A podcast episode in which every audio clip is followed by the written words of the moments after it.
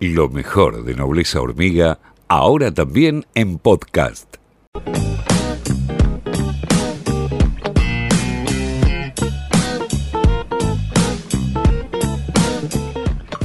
y 2 de la mañana en todo el país.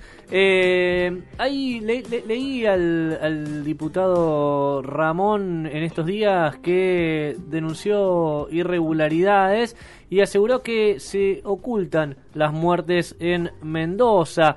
Eh, por eso estamos, estamos en comunicación con él. Vamos a hablar con el diputado José Luis Ramón, que es integrante eh, el titular, perdón, del Interbloque Federal para el Desarrollo eh, en la Cámara de Diputados, para que pedirle que amplíe un poco sobre estas declaraciones. Diputado Ramón Ezequiel Orlando y todo el equipo de Nobleza Hormiga, ¿cómo le va? Hola Ezequiel, un gustazo estar a la mañana en el programa de ustedes y un saludo a todas y, todos los que escuchan la radio en este momento. Muchas gracias y, le agradecemos por, la diferencia de atendernos.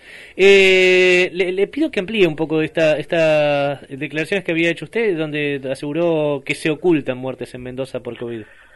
Mirá, eh, no es solamente una, una afirmación, viste que uno puede tener, hay opinólogos en todo esto, y nosotros estamos viendo eh, un problema muy serio en la provincia, que es que no se está sabiendo con certeza cuáles son la cantidad de personas que han perdido la vida eh, día a día.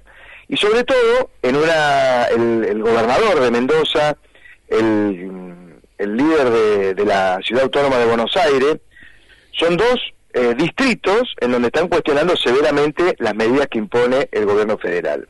Y a partir de eso han intentado minimizar eh, el efecto y el trámite de la pandemia y la manera en que se está que se está transitando en la provincia. Yo me tomé el tiempo, junto con algunos de mis colaboradores, fuimos a dos, tres hospitales y pudimos verificar efectivamente que cuando se habla de 90%, yo, ¿sabes? Eh, lo primero es que yo quisiera decir, sí. eh, uno de los medios de comunicación escucha y ve y lee eh, estadísticas. Vos cuando vas al hospital te encontrás eh, que entras al hospital, nadie se quiere acercar porque todos guardan distancia mucho más de dos metros, y en los pasillos de los pabellones, yo te digo uno de ellos en mi provincia, el Hospital Lago Mayor, de vos entras, y hay dos, tres pabellones que vos ves eh, camillas con personas que están sin vida, están con vida por el respirador o por la asistencia de oxígeno, pero eh, el nivel de colapso. Es decir, el gobernador de Mendoza intenta eh, evitar la palabra colapso y dice que está tirante la situación sanitaria en la provincia. Entonces, a partir de eso yo dije, acá hay un problema. Y otra cosa más, cuando salen las bolsas negras de un hospital, no son residuos patológicos o basura que va al basurero. Son seres humanos que acaban de perder la vida, mi amigo. Entonces, toda esa, esa seriedad que tiene que tener el tratamiento de las personas que fallecen, no desde el punto de vista estadístico, sino desde el punto de vista de lo que está ocurriendo en la provincia, y verificamos que el intendente del sur, el intendente Emir Félix, eh, em, del departamento de San Rafael, dice en la publicación de la página del Ministerio de Desarrollo de Salud de la provincia, dice que hubieron 20 muertos, eh, 20 fallecidos el día sábado, 21 el domingo, y resulta que en San Rafael solamente habían habido 18 fallecimientos. Entonces acá hay un problema, mi amigo. Acá hay un problema. Entonces fue cuando... Eh, para, para, para, para, para que la gente lo, lo, comprenda, diputado, lo que usted dice es que eh, oficialmente desde San Rafael se informan 18 muertos, pero el intendente está informando eh, la misma cantidad todos los días. Digamos, No, no, no, el intendente está, está viviendo palo a palo lo que ocurre en su departamento. El que está negando la realidad es el gobernador de la provincia. Okay. Y de hecho hoy hay un problema, ya lleva dos días de conflicto bastante fuerte entre nosotros no formamos parte del Partido Justicialista, somos un partido independiente, protector de las fuerzas de política, y están dándose palo a palo entre el vicegobernador que dice que está todo en orden y los diputados y senadores del Partido Justicialista que le están rogando eh, casi de rodillas, que la ministra de Salud vaya a la legislatura a dar explicaciones. Y no va. Parece que ahora, bueno, con toda esta presión que se ha generado, el pedido de informe que hicimos nosotros ayer, eh, han resuelto que no sabemos todavía cuándo, vaya y se presente en la legislatura la ministra de Salud. ¿Sabes por qué te digo que es delicado? Porque esto supera la estadística, esto supera lo técnico, acá estamos hablando de política. Y cuando hablamos de política en el medio de una pandemia, la primera pregunta que te tenés que preguntar, Ezequiel, es, ¿estamos en pandemia o no estamos en pandemia?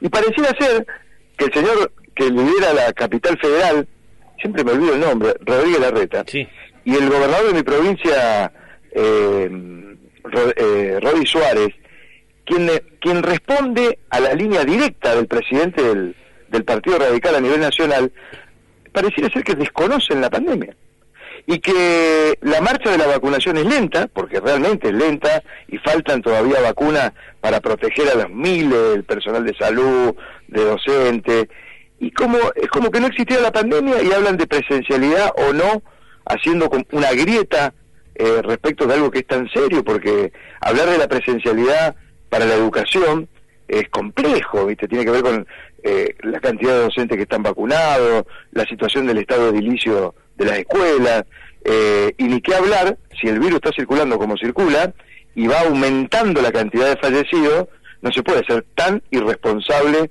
como estos dos señores, y en particular el presidente del Partido Radical Nacional y la presidenta del PRO Nacional, la señora Patricia Bullrich. Eh, piensa piensa, eh, piensa que no le eh, importa al gobernador de, Mendoza, al jefe de gobierno de la ciudad de Buenos Aires, eh, los docentes que no están vacunados, el personal médico que no está vacunado, o, cuál es la razón? No, no, no les interesa. porque de hecho la prioridad de sus preocupaciones es la apertura y la flexibilización de las actividades que ocurren en sus distritos. ¿No le interesa la vida de los médicos, la vida de los docentes, a los gobernadores de Mendoza y el jefe de gobierno de la ciudad? Eh, no me metas en el brete. Yo eso lo pienso, no lo puedo decir públicamente ah, porque sería un agravio, pero la verdad, yo te estoy dejando una historia que te está contando una realidad en donde cada uno de nosotros tiene que sacar sus propias conclusiones. Unos señores donde salen personas, yo recién te dije algo fuerte, salen bolsas negras que no es basura y que no son residuos patológicos, son seres humanos que acaba de perder una familia entonces, cuando vos en una familia se te va un ser querido, porque un tipo, y, ves que por otro lado un tipo no le está importando la eh, que se restrinjan actividades para evitar la circulación del virus porque las vacunas no alcanzan, es un irresponsable. Yo, vos, querés, vos querés que te diga el titular, pero no lo voy a decir porque es muy fuerte, pero cada uno de nosotros tiene que sacar sus conclusiones. Esos señores son irresponsables, están yendo a contramano de un mandato del mismo pueblo que los ha votado y están haciendo lo que están haciendo porque no saben lo que ocurre en los hospitales, porque solamente lo perciben como estadística, porque solamente están viendo, y esto es grave, las encuestas y los resultados electorales de un país como, como España, en donde acaba de ganar un sector de la política que es anticuarentena, que niega la pandemia, que no se quieren vacunar, que, que no quieren las restricciones. Y cuando hablamos de restricciones en este momento de ¿hay pandemia o no hay pandemia? De lo que se está hablando es de tomar medidas para cuidar la salud y la vida de miles de argentinos. Bueno, esta irresponsabilidad de estos señores va por un camino a contramano de lo que pensamos nosotros. Diputado, ¿qué tal? Lautaro Fernández y Mayán lo saluda. Hola Lautaro, buen día. Se me va, eh, se me sale la chaveta, pero la verdad que es un tema tan delicado, viste que...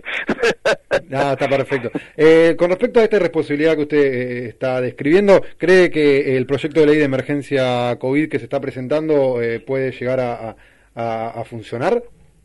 De la misma manera que yo te decía al principio, hay tres aspectos. ¿Hay pandemia o no hay pandemia? La marcha lenta de la vacunación y la necesidad de eh, aplicar restricciones a la circulación y a los derechos individuales cuando la, la cosa se pone áspera.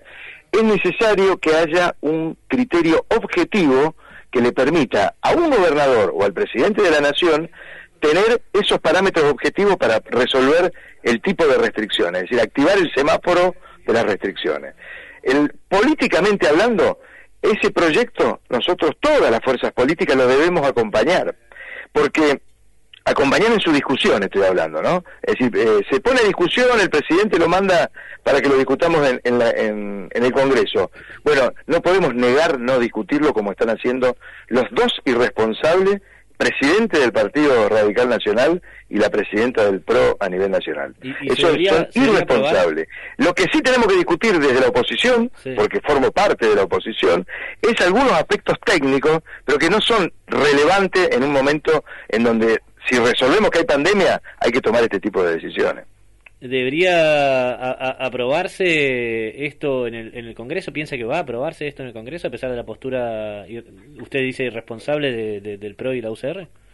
Y yo creo, mira, si el presidente de la Nación, la ministra de Salud y, los que están impulsando el proyecto del Poder Ejecutivo atienden el reclamo técnico que le estamos haciendo de nuestro interbloque, por ejemplo, que la delegación de facultades lo sea de manera temporal, es decir, que se establezca que la ley tiene una vigencia de tal momento hasta el otro, eh, y se modifiquen algunos aspectos que son casi horrores ortográficos del proyecto, eh, van a tener el acompañamiento de nuestro interbloque, por supuesto, porque el presidente de la Nación es quien tiene la responsabilidad de llevar adelante la marcha de la pandemia. Y para llevar adelante la marcha de la pandemia, esas decisiones no pueden estar supeditadas a la decisión irresponsable del jefe de gobierno de la capital federal, el gobernador de mi provincia de Mendoza o cualquier otro irresponsable que pretenda judicializar aspectos que hacen a la restricción de actividades eh, de manera temporal. Es decir, el, presidente tiene que tomar decisiones